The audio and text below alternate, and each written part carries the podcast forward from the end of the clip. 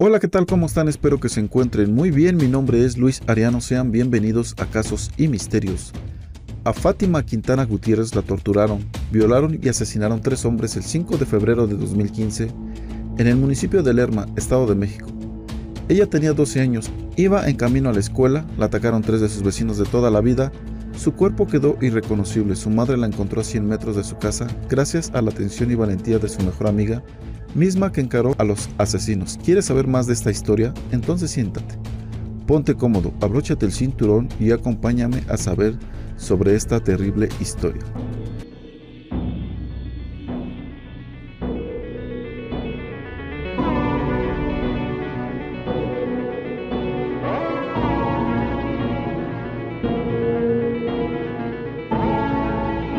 Han pasado seis años desde que la madre de Fátima Quintana la encontró enterrada bajo lodo, tierra, ramas y una llanta.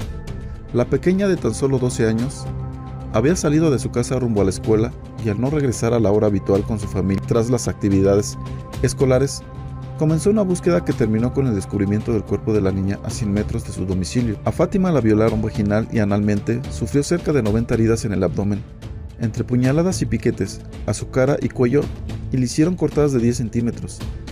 A Fátima le sacaron un ojo y le tiraron todos los dientes, le fracturaron las muñecas, le dislocaron un hombro, le abrieron el pecho 30 centímetros y las entrepiernas 10 centímetros cada una.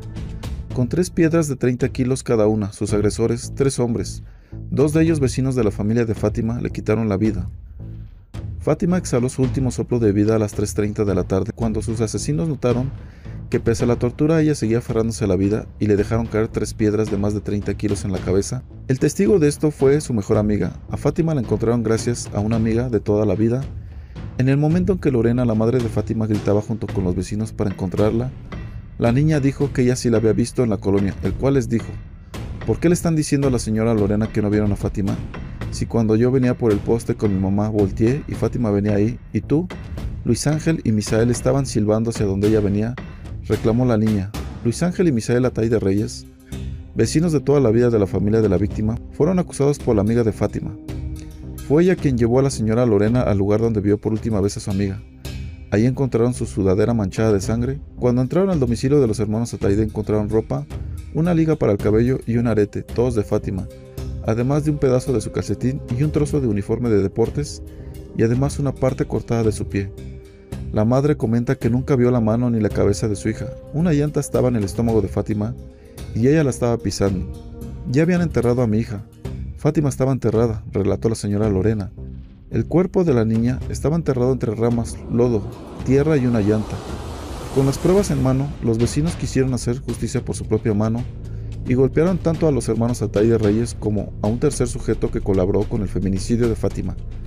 Fue la señora Lorena quien los detuvo, porque creía que las autoridades serían las encargadas de juzgarlos y castigarlos conforme a derecho.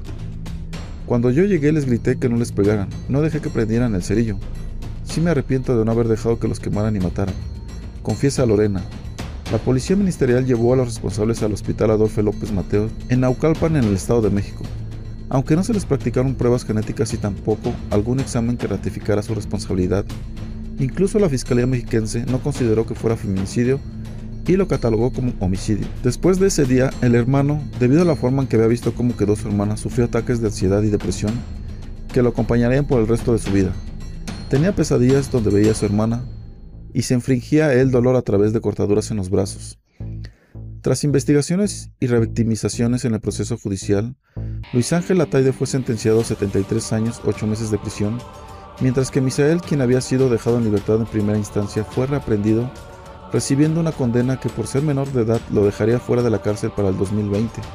En cuanto al tercer implicado, aunque fue puesto en libertad, fue puesto nuevamente en prisión preventiva. Antes del infierno, como ellos mismos consideran a su vida, la familia Quintana Gutiérrez vivía tranquilamente en la casita que edificaron a mitad del bosque hasta que el Estado los obligó a desplazarse para resguardar su vida. El señor Jesús Quintana era su propio jefe, se dedicaba a manejar vehículos de transporte público propios en los horarios que él mismo ajustaba para pasar tiempo con su familia. Lorena Gutiérrez, la jefa de familia, tenía un taller de costuras en su casa con máquinas de coser que se había comprado poco a poquito.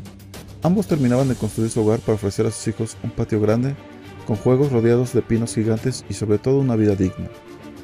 Pero desde el momento en que la fiscalía abrió la carpeta de investigación, comenzaron a recibir amenazas y hostigamiento por parte de los Atay de Reyes y el Pelón, incluyendo una balacera contra su casa. A Daniel lo amenazaron en más de una ocasión, advirtiendo que de seguir con las investigaciones él tendría el mismo destino que su hermana mayor. El 5 de septiembre de 2015, la Comisión Ejecutiva de Atención a Víctimas del Estado de México ordenó una medida de desplazamiento forzada a la familia ante el peligro de ser asesinados. Después del feminicidio, Jesús vendió sus combis para poder pagar gastos de proceso judicial y Lorena se vio obligada a prescindir de sus máquinas. La casita de sus sueños quedó solitaria en medio del jardín donde Fátima jugaba con sus hermanos. Hoy en día asegurada con sellos de la Fiscalía General de Justicia del Estado de México, todavía se observan los agujeros de bala que alguien atizó contra los cristales de las ventanas días después de la liberación de uno de los feminicidas de la niña. El 19 de septiembre se mudaron por primera vez al municipio de Xonacatlán en calidad de protegidos, mientras su casa quedó resguardada. Pese a las medidas de protección, la persecución no se detuvo y fueron reubicados una vez más. En septiembre de 2017, la comisión inició entonces los trámites para enviarlos a otro país en calidad de refugiados, pero el proceso no pudo consolidarse. Daniel perdió la vida el 24 de noviembre del 2020 a sus 16 años, luego de que las autoridades de salud de Nuevo León se negaran a atenderlo porque confundieron un diagnóstico intestinal grave con ansiedad de la que el adolescente fue víctima hasta su muerte. Su madre Lorena platica que el adolescente falleció aún teniendo la protección del Estado de México como víctima colateral de un feminicidio. El año pasado, tras la muerte de Daniel, la familia fue desplazada por tercera vez. Jimena Quintana, hermana mayor de Fatima, se alejó de sus padres y hermanos por temor a que alguien pueda hacerle algún daño a sus niños. No se puede vivir así, tener miedo de salir a la calle. De cualquier familiar que salga no regrese. También es muy feo tener que llegar a dormir en un sitio que no es tuyo. La abogada Jimena Ugarte, su asesora jurídica, asegura que la Comisión de Víctimas ofrece algunos apoyos a la familia, pero todavía no se ejerce la reparación integral del daño del Estado que está obligado a ejecutar. La familia vive, dicen, como prisioneros en su propio país, sin acceso a la salud, la educación y al empleo formal, a la espera de que la justicia dicte una sentencia condenatoria contra José Juan, presunto autor material del feminicidio de Fátima. Sobreviven apretados en un cuartito, ocultos y sin poder utilizar sus documentos oficiales para acceder a un empleo ante el riesgo de ser localizados por quienes quieren hacerles daño aun cuando el daño mayor ya está hecho. José Juan obtuvo su libertad el 8 de junio del 2017, pese a que más de 10 personas lo vieron el día y hora del feminicidio en la escena del crimen, con perspectivas de género. El caso de Fátima fue investigado como un homicidio. Al inicio el Poder Judicial no concedió valor probatorio a declaraciones de los testigos que vieron en el lugar de los hechos a José Juan, minutos antes de la desaparición de Fátima. La Fiscalía no ordenó realizar pruebas de saliva ni ADN para determinar si el material genético encontrado en las prendas u objetos hallados en el lugar de los hechos pertenecían al perfil de alguno de los acusados. El Ministerio Público no consiguió tomar muestras de los presuntos implicados porque ellos se negaron.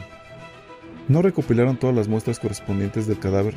El ingeniero químico José Antonio Alba Medina argumentó, me permito comunicarle que la prueba para la identificación de saliva en frote de seno derecho e izquierdo no se llevó a cabo debido a que actualmente el laboratorio de química no cuenta con reactivo para dicho análisis. El expediente que las autoridades entregaron a la familia está incompleto. No hay un acta de levantamiento del cuerpo. Años después del delito, Lorena tuvo acceso a las fotografías del cadáver de su hija y considera que el trabajo de investigación de los forenses no fueron suficientes. No dice todo lo que hay en las fotos. Mi hija estaba destrozada por fuera y por dentro, le metían un objeto de bordes irregulares por el ano. Además, la fiscalía no analizó los ocho videos que entregó José Juan en su defensa, donde presuntamente comprobaba que se encontraba en otro sitio en el momento del feminicidio.